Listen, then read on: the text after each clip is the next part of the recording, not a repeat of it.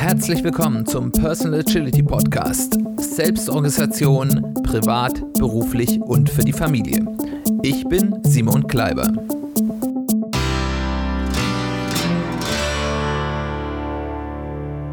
Herzlich willkommen zu einer weiteren Ausgabe des Personal Agility Podcasts. Und Heute möchte ich mit der Serie weitermachen, in der es darum geht, mal einen Blick so auf die Grundlagen der agilen Bewegung zu werfen und äh, uns mal anzuschauen, wie diese Grundlagen denn ähm, für die persönliche Agilität von Relevanz sind. Davor erstmal schön, dass du dabei bist, schön, dass du wieder zuhörst. Bevor es losgeht, wie immer möchte ich darauf hinweisen, ich freue mich total über Feedback, über alle Kanäle, über Mail, über verschiedene Social-Media-Kanäle. Gerade in letzter Zeit kam einiges an interessanten Kommentaren über Facebook, darüber habe ich mich sehr gefreut. Ähm, aber auch auf unserer Website www.personal-agility-podcast.de gibt es für jede Folge einen ähm, Blog-Eintrag und äh, mit Kommentarfunktion und auch dort kann man kommentieren. Details dazu findet ihr in den Show Notes. Gut, was ist denn unser Thema? Vor einigen Folgen, in der Folge 35, haben wir uns ja bereits mit den Werten des agilen Manifests auseinandergesetzt und von daher fand ich jetzt ist die folgerichtige zweite Folge dieser Serie, uns mit den Prinzipien des agilen Manifests auseinanderzusetzen. Nochmal um euch abzuholen, was ist das Agile Manifest? Für die, die das nicht wissen, das Agile Manifest ist eine, ein Manifest, also eine, eine Erklärung, ähm, eine inhaltliche Erklärung, die im Jahr 2001 von äh, den damaligen Vordenkern der agilen Bewegung, und dazu muss man ganz klar sagen, in der Softwareentwicklung, ähm, die zusammengekommen sind im Februar 2001 äh, auf einem Ressort äh, Mini-Konferenz, wie immer man das sagen muss, wo sie sich eben ausgetauscht haben. Und dabei kamen sie dann eben mit einer gemeinsamen Punkt heraus, was denn so die Grundlagen für die sie als Agilisten sind, die mit unterschiedlichen agilen Methoden gearbeitet haben.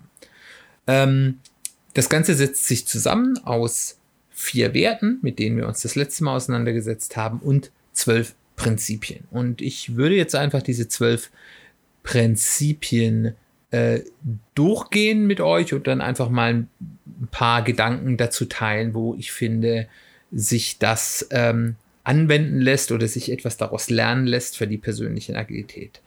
Nochmal als Warnung vor, vorweg, diese Werte sind sehr stark auf Softwareentwicklung fokussiert, auf Teamarbeit fokussiert. Von daher sind nicht alle dieser Prinzipien wirklich übertragbar auf persönliche Agilität, aber einige sind schon sehr, sehr wertvoll und äh, wir können das ja dann im einzelnen Punkt ähm, diskutieren, aber nur, dass euch das von vornherein klar ist und ihr nicht denkt, hä, die Hälfte der Punkte sind ja gar nicht relevant für persönliche Agilität, warum reden wir überhaupt darüber? Weil es eben eine wichtige Grundlage der agilen Bewegung ist. Dann fangen wir mal an. Das erste Prinzip ist, unsere höchste Priorität ist es, den Kunden durch frühe und kontinuierliche Auslieferung wertvoller Software zufriedenzustellen. Gleich zu Beginn, wie schon gedacht, ein sehr software-spezifisches Prinzip. Kern ist hier, wenn wir über persönliche Agilität reden, ich glaube, der Gedanke der frühen und kontinuierlichen Auslieferung. Ähm, was, was bedeutet das denn jetzt nun für uns? Wir haben ja schon mal darüber gesprochen, wer sind denn eigentlich die Kunden in der persönlichen Agilität? Der, der Kunde in der persönlichen Agilität bin ich erstmal in aller Linie selbst, weil ich mache die Dinge, die ich ja tue, ja häufig in erster Linie für mich. In zweiter Linie sind sie vielleicht auch noch die Menschen um mich herum, ähm, vielleicht meine echten Kunden, wenn es eine berufliche Geschichte ist oder mein Arbeitgeber, aber vor allem eben auch meine Partner, meine Familie, meine Freunde, Dinge, für die ich eben auch etwas tue. Ähm, der Kern, den wir eben hier rausnehmen können, ist, ähm, dieses Prinzip sagt vor allem, man soll eben nicht ganz lange an irgendwas arbeiten, was nicht nutzbar ist. wie das eben auch bis heute noch in vielen Softwareprojekten ist, wo irgendwelche Projekte zwei oder drei oder noch längere Jahre arbeiten, unheimlich große Kosten produzieren und eigentlich erst ganz am Ende ist das, was man da gemacht hat, nutzbar oder eben auch nicht. Das heißt, man trägt auch das Risiko des gesamten Projektes von Beginn bis ganz zum Ende und kann erst am Ende sagen, ist es denn, funktioniert das wirklich, passt es denn nun auch wirklich zu dem, was ich eigentlich gewollt habe und so weiter und so fort. Und genau das Gleiche können wir eben auch in der persönlichen Agilität äh, sagen. Auch bei persönlichen Projekten tendieren wir ja manchmal dazu, große Pläne zu schmieden und ganz lange an Dingen zu arbeiten und da ganz viel Arbeit reinzustecken und so wirklich bringen tut's uns eigentlich nichts. Und das ist das, was wir eben auch in die persönliche Agilität übertragen müssen und was für mich an sich so wirklich einer der Knackpunkte in der persönlichen Agilität ist. Wie schaffen wir die Dinge, die wir tun, so aufzuteilen, dass bereits sozusagen frühe Anteile davon, die wir fertigstellen, uns selbst oder eben den Menschen, für die wir das tun, Nutzen bringen und dann eben in kleinen, kontinuierlichen Schritten daran weiterzuarbeiten und es besser zu machen und besser zu machen und besser zu machen. Das zweite Prinzip des agilen Manifests ist, heiße Anforderungsänderungen selbst spät in der Entwicklung willkommen. Agile Prozesse nutzen Veränderung um Wettbewerbs, zum ne-, Wettbewerbsvorteil des Kunden.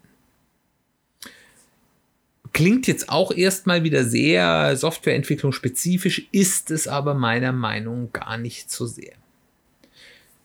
Ich finde, dass dahinter so diese Grundeinstellung sitzt, dass Veränderungen zwar sicherlich anstrengend sind, wer mag das schon, dass sich die Dinge wieder ändern und dass doch wieder alles anders ist, aber es ist eben auch voller Chancen. Weil im Endeffekt ist es ja auch so ein bisschen in der persönlichen Agilität, geht es auch so ein bisschen, ist wie positionieren wir uns selbst in der Welt. Ich will da jetzt nicht dieses große Konkurrenzdenken gegenüber anderen aufmachen, weil ich das auch nicht gut finde. Ich finde es ja gut, wenn man irgendwie gemeinschaftlich irgendwas tut, aber im Endeffekt ist es ja doch, man positioniert sich irgendwie selbst in der Welt. Und unsere Welt ist eben eine, in der es viel Veränderung gibt. Und wer sich jetzt selbst in die Lage versetzt, schnell auf Änderungen, geänderte Gegebenheiten zu reagieren und nicht sozusagen einen langen Bremsweg zu haben oder ganz lange noch stur mit Scheuklappen in die Richtung zu rennen, wo er davor war, bevor er man überhaupt realisiert, oh, da ist eine Änderung und dann eben auch sehr, sehr lange braucht, um umsteuern zu können, der hat einen enormen Vorteil. Auf ganz unterschiedlichen Ebenen.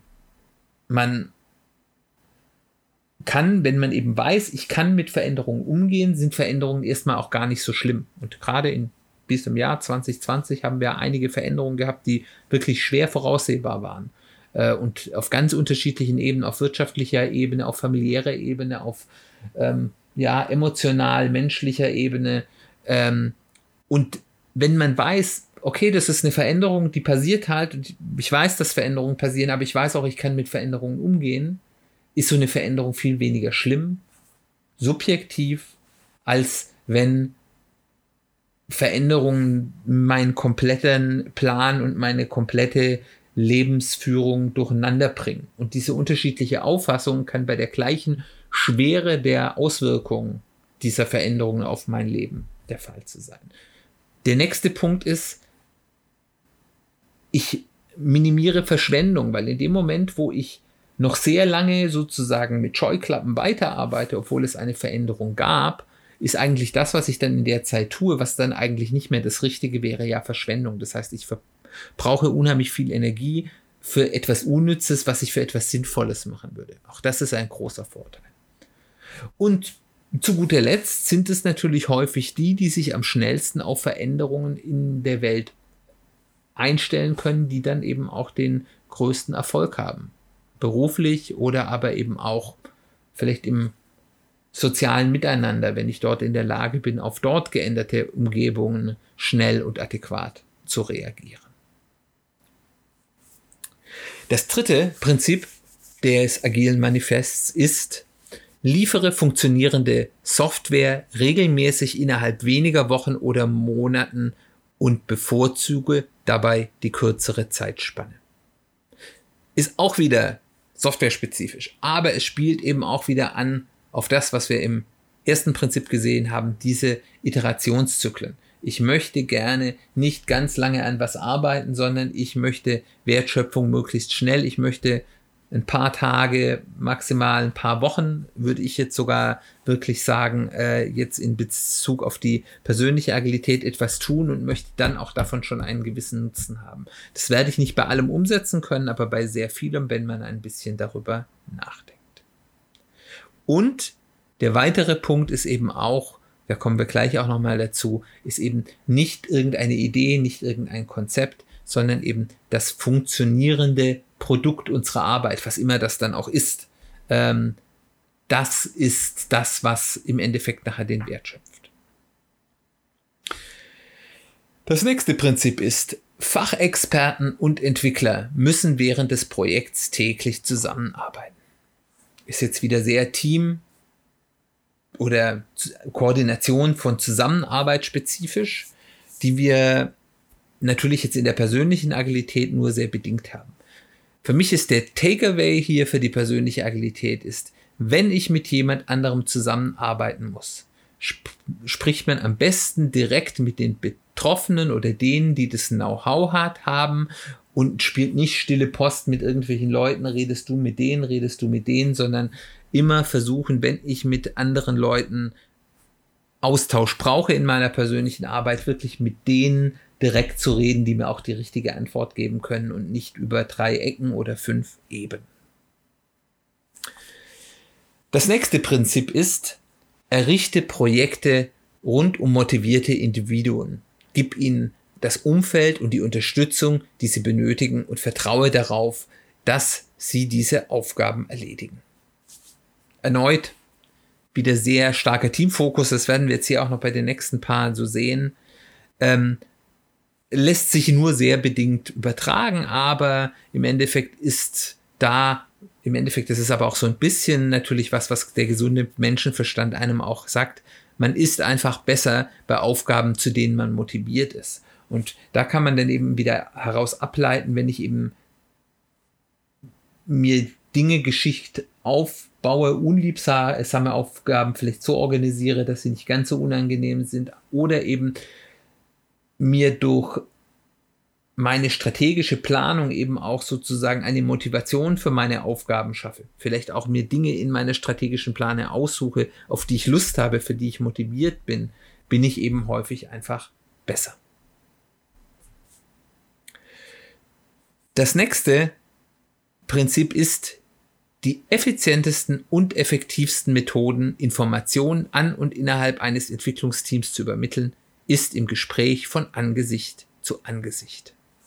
Wieder ein Prinzip mit sehr starkem Teamfokus. Aber was wir mitnehmen können allgemein fürs ganze Leben ist daraus, wenn es zu irgendwas Klärungsbedarf ist, sucht man sich immer die, man sagt auch die breitbandigste Methode der Kommunikation oder auch die direkteste Art der Kommunikation aus, die einem zur Verfügung steht. Das ist eben, kann eben wirklich das Gespräch in real von Angesicht zu Angesicht sein. Das kann ähm, die Videokonferenz sein. Ähm, es ist ganz selten der E-Mail-Verkehr ähm, oder andere ähnliche Arten der Kommunikation. Ich meine, man merkt es schon daran, man kann manchmal zu einem Thema E-Mails zehnmal hin und her schicken und es gibt keine gute Lösung und dann nimmt man selbst, und das ist ja schon noch eine relativ schmalbandige Form der Kommunikation, einmal den Telefonhörer oder das Telefon heutzutage in die Hand äh, und telefoniert mal mit der Person und dann lässt sich in fünf Minuten häufig alles klären.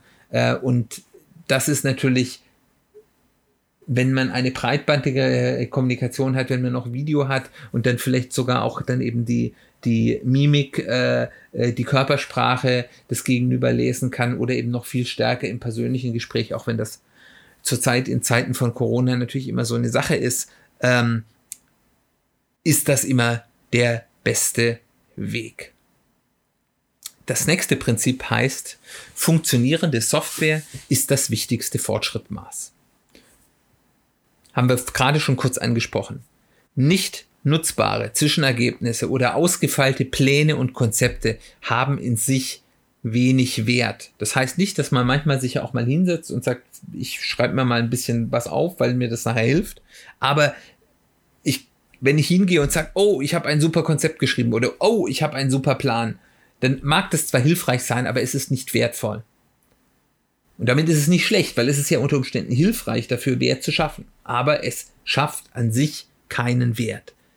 Den Wert sehe ich eben nur, wenn ich auch ein wirklich nutzbares Ergebnis erzeugt habe, dass ich eben ich selbst oder eben auch die Menschen, für die ich das mache, auch wirklich nutzen kann. Und das in der Kombination mit den vorherigen Prinzipien, dass ich das eben möglichst schnell zu einem Punkt komme, wo ich eben ein solches nutzbares Ergebnis erzeugt habe, das ich dann iterativ verbessern kann, ist, so kann man sagen, der Kern der Agilität.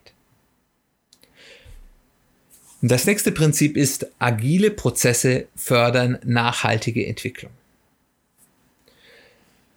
Ich finde, das ist von den Prinzipien, Prinzipien äh, aus dem agilen Manifest immer das, was immer so ein bisschen am schwierigsten zu verstehen ist. Ich kann mal sagen, was ich daraus verstehe und ich finde, das ist auch eins zu eins auf persönliche Agilität zu übertragen. Ich sage, dass durch diese iterative Vorgehensweise und die regelmäßige Reflexion schaffen wir Fortschritt, der potenziell nachhaltiger ist, weil wir eben immer wieder etwas schaffen, uns anschauen, ist das auch das Richtige, wieder mit einem relativ geringen Aufwand, das nächste schaffen, uns wieder anschauen, ist das das Richtige, sind wir noch auf dem richtigen Kurs, ähm, haben wir das richtig gemacht, hätten wir was besser machen können äh, und wir eben dadurch nachhaltig Schritt für Schritt immer das tun, was wir mit der besten Information zu diesem Zeitpunkt ähm, haben, für das Beste halten. Und das eben im Vergleich wenn ich eben, wie vorher schon gesagt habe, das ganz lange, was ich jetzt ähm, ganz lange dran arbeite. Ich habe am Anfang sicherlich auch mit bestem Wissen und Gewissen, mit dem aktuellen Informationsstand, ähm, den ich da hatte, etwas geplant, führe es durch und die Wahrscheinlichkeit, dass A, ich zwischendurch noch ganz viel lerne, ähm, ist erstens relativ groß. Zweitens, dass sich unterwegs irgendwas ändert, ist relativ groß. Alles Punkte, die dazu führen, dass das Endergebnis dann im besten Fall suboptimal ist, ist relativ groß und ich erhöhe halt das Risiko, weil ich ja immer die Gefahr habe, dass ich von Reflexionspunkt zu Reflexionspunkt, also wo ich wirklich ein funktionierendes Ergebnis mir anschauen kann und sagen, hilft mir das jetzt wirklich oder hilft mir das nicht, ähm, kann ich ja immer total falsch liegen. Und wenn ich eben iterativ vorgehe und immer nur mit kleinen Aufwänden einen Punkt mache, habe ich immer nur das Risiko, dass ich diesen kleinen Aufwand verliere, weil ich das Falsche gemacht habe. Wenn ich es eben klassisch mache, in einem großen Aufwasch, ist mein Risiko halt, dass wenn ich falsch liege, ich einen ganz großen Verlust habe. Und daher habe ich eben etwas Nachhaltiges am Ende, was wirklich dann auf meine Bedürfnisse zu dem Zeitpunkt der Fertigstellung passt und eben nicht als Strohfeuer verpufft. Das nächste Prinzip ist, die Auftraggeber, Entwickler und Benutzer sollen ein gleichmäßiges Tempo auf unbegrenzte Zeit halten können. Das ist, was man auch nennt, die Steady Sustainable Pace. Also man soll in einem Tempo arbeiten, das man langfristig durchhalten kann. Immer nur so schnell arbeiten, wie das eben auch in der Langstrecke geht. Das bedeutet für mich aber zum Beispiel in der persönlichen Agilität auch, nimm dir Zeit für Self-Care. Weil wenn ich es auf Langstrecke durchfallen muss, bedeutet es eben auch, dass ich eben nicht nur mich nicht überarbeite akut, sondern dass ich mich auch auf allen Ebenen des Daseins mich fit halte, sozusagen meine persönliche Wartung, um das mal technisch auszudrücken. Sei das gesundheitlich, sei das fitnessmäßig, sei das äh, das Schaffen eines gesunden familiären oder freundschaftlichen Umfeldes, sei das ähm, spiritueller Rückhalt und so weiter und so fort. Und eben auch für mich auch ein ganz zentraler Punkt, der dort drin steckt. Langsame Kontinuität bringt eigentlich immer mehr als hektische Betriebsamkeit. Lieber in einem überschaubaren Tempo kontinuierlich arbeiten und dann eben über Wochen, Monate, Jahre hinweg ein tolles Resultat zu hinterziehen als hektische Betriebsamkeit, mal in die eine Richtung, mal in die andere Richtung. Ruhige Kontinuität. Es gibt da so einen etwas paradoxen Spruch, der, wenn ich das richtig herleite, aus äh, dem US-Militär kommt, ist, der ist, der, der heißt, slow is frictionless, also langsam ist, erzeugt wenig Reibung and frictionless is fast und wenig Reibung bedeutet Geschwindigkeit. Das heißt, wenn ich langsam, reibungslos arbeite, führt es dazu, dass ich auf lange Strecke sehr schnell bin. Und wenn ich sehr schnell versuche zu arbeiten, erzeugt es sehr viel Reibung, was eben auf die lange Strecke dazu führt, dass ich dadurch sehr langsam werde. Das nächste Prinzip ist, ständiges Augenmerk auf technische Exzellenz und gutes Design fördert die Agilität. Auch wieder sowas, was ein bisschen sehr spezifisch softwareentwicklungsmäßig klingt, aber es glaube ich gar nicht so ist. Was da drin steckt, ist für mich, mach die Dinge, die du tust, qualitativ gut. Der Mehraufwand, den man dafür braucht, etwas richtig zu machen, und ich meine jetzt nicht richtig zu machen mit, da müssen jetzt alle, im Englischen sagt man Bells and Whistles, alle äh, Chromverzierungen und super äh, Wunschdinge dran sein, sondern einfach ordentlich gemacht, qualitativ ordentlich gemacht. Der Mehraufwand, etwas qualitativ ordentlich zu machen, anstatt es schlampig zu machen, ist häufig nicht sehr groß. Den Nutzen, den ich aber davon habe, dass ich nämlich nachher, wenn ich etwas qualitativ Hochwertiges geschaffen habe, funktioniert das in der Regel besser. Ich muss nachher weniger dran rummachen. Ich kann, wenn ich nachher daran aufsetzen muss, ist es für mich leichter wieder verständlich. Äh, ich kann einfacher darauf wieder aufsetzen an einer Arbeit, die ich mal gemacht habe. Und das gilt eigentlich bei fast allen Dingen. Ähm, das spart mir später potenziell sehr, sehr viel Geld. Und es führt meistens auch zu mehr Befriedigung an der Arbeit, die ich habe. Also die Dinge qualitativ gut tun, nicht schlampern, aber eben auch nicht mehr tun, als inhaltlich sinnvoll ist. Aber das, was man tut, qualitativ ordentlich durchführen. Und im Endeffekt kommt da eben wirklich dann, wie gerade schon angedeutet, eben auch der Stolz auf die eigene Arbeit dabei, der wieder dazu führt, dass man motivierter ist. Und wir haben vorher ja schon gelernt, motivierte Personen, motivierte Teams machen die bessere Arbeit. Das nächste Prinzip ist mein persönliches Lieblingsprinzip. Einfachkeit, die Kunst, die Menge nicht getaner Arbeit zu maximieren, ist essentiell. Wir machen viel zu häufig Dinge, die wir eigentlich nicht tun müssen. Und das ist die aller, allergrößte Verschwendung das kann ganz unterschiedliche Auswirkungen haben. Es gibt häufig Dinge, die poppen hoch, erscheinen ganz wichtig und danach fragt nie wieder irgendjemand danach. Natürlich gehört da zum Beispiel die bisschen die Kunst dazu zu unterscheiden, was ist jetzt wirklich ganz dringend und was kann vielleicht noch liegen bleiben. Aber manchmal eben auf Dinge, wir hatten es ja zuletzt gehört auch mit dem, zu was sage ich ja und zu was sage ich nein, nicht sofort in hektische Betriebsamkeit äh, zu brechen, wenn es nicht wirklich notwendig ist, sondern mal abzuwarten und schauen, ob sich manche Dinge nicht auch einfach von selbst erledigen. Das zweite ist, wenn man Dinge macht, wir hatten das gerade von den Bells and Whistles, tendieren wir häufig dazu, qualitativ hochwertig gleichzusetzen mit, mit allen Schikanen. Und häufig ist es eben wirklich so, und da sind wir jetzt so ein bisschen in der Pareto-Optimierung, dass ich, dass mir 80 Prozent oder vielleicht sogar noch weniger von dem, was ich an Möglichkeiten hätte, vollkommen ausreichend ist. Und diese 80 Prozent machen häufig eben nur 20 Prozent der Arbeit. Und wenn ich es schaffe, relativ eng da dran sind und dann eben diese anderen 20 Prozent, die 80 Prozent der Arbeit machen, aber eigentlich nur bedingt viel an Wert schaffen, wegzulassen, dann habe ich unheimlich viel gewonnen.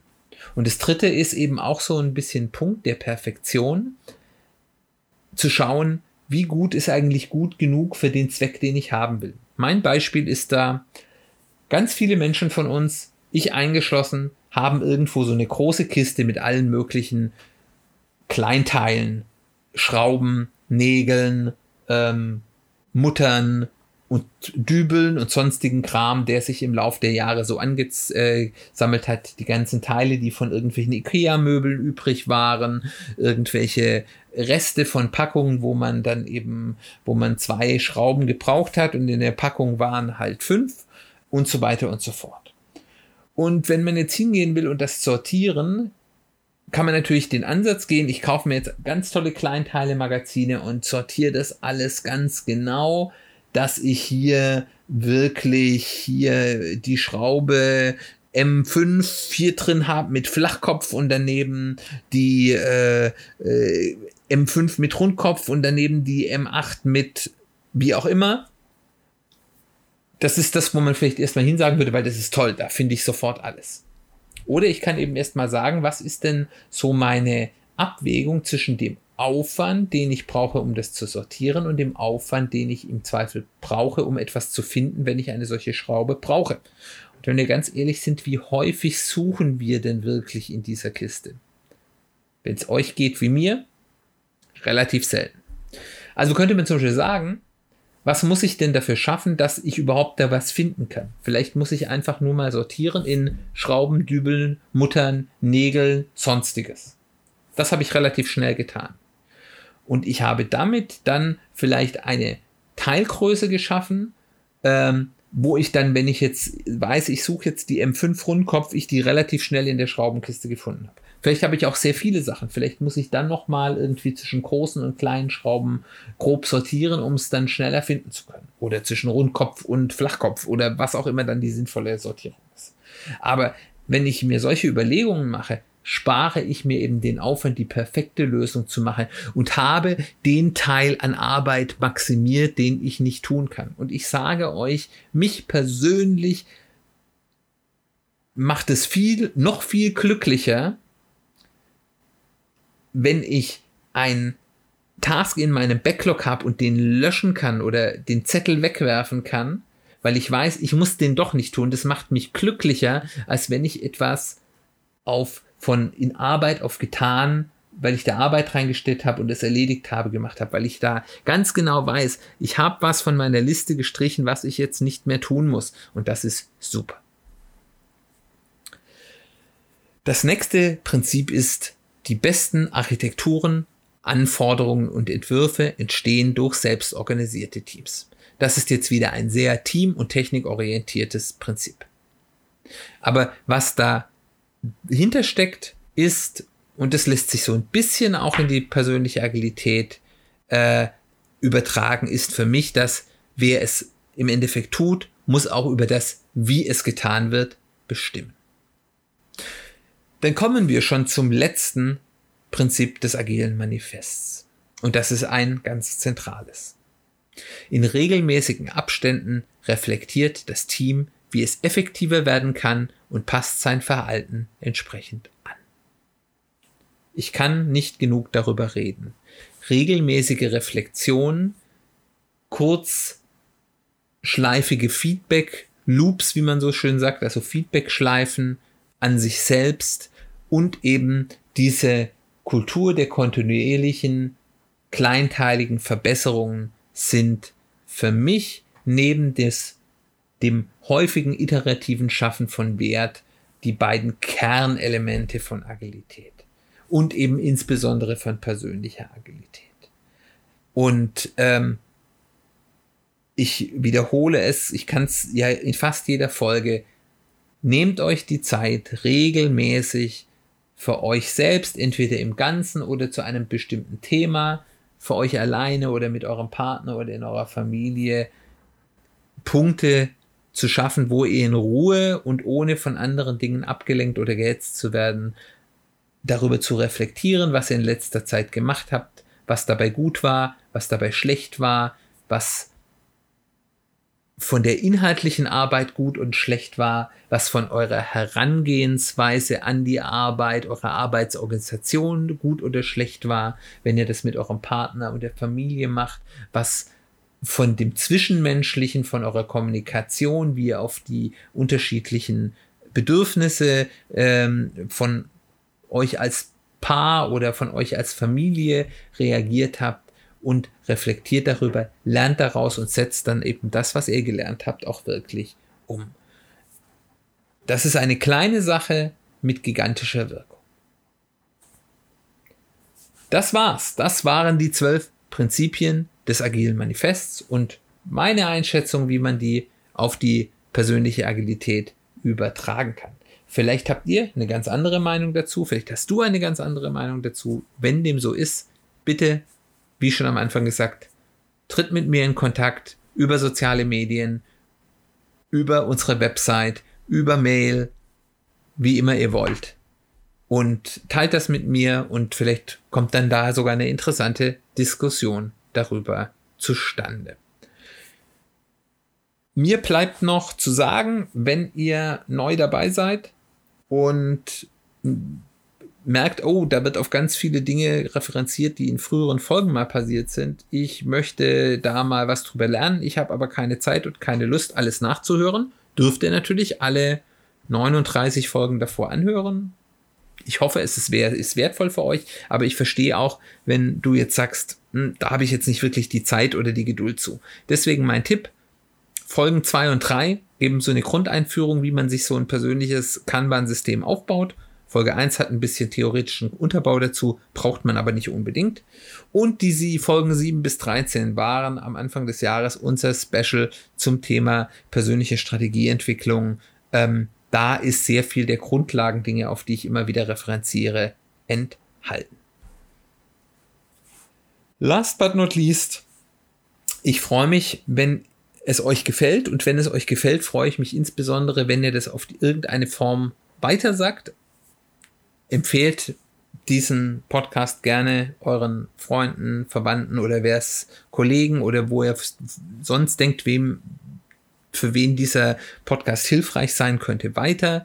Äh, gerne schreibt auch auf sozialen Medien was darüber, empfehlt darüber gerne auch den Podcast weiter oder wenn ihr Lust habt, hinterlasst einfach auf eurer ähm, Podcast-Plattform oder sehr, sehr gerne auch auf iTunes, Apple Podcasts eine Rezension. Das hilft mir auch weiter, einfach den Podcast bekannter zu machen. Dann bleibt mir nur noch herzlichen Dank fürs Zuhören zu sagen. Wir werden uns nächstes Mal damit beschäftigen, was man denn machen kann, wenn man das Gefühl hat, man kommt mit seinen Themen gerade allein nicht mehr ganz zurecht, wie man sich da Hilfe suchen kann und warum das eben manchmal auch ganz nützlich ist, sich Hilfe zu holen. Dann, wie gesagt, ich hoffe, es hat dir gefallen. Ich hoffe, du schaltest auch nächstes Mal wieder ein. Und dann bis bald. Wir sehen uns ganz bald wieder.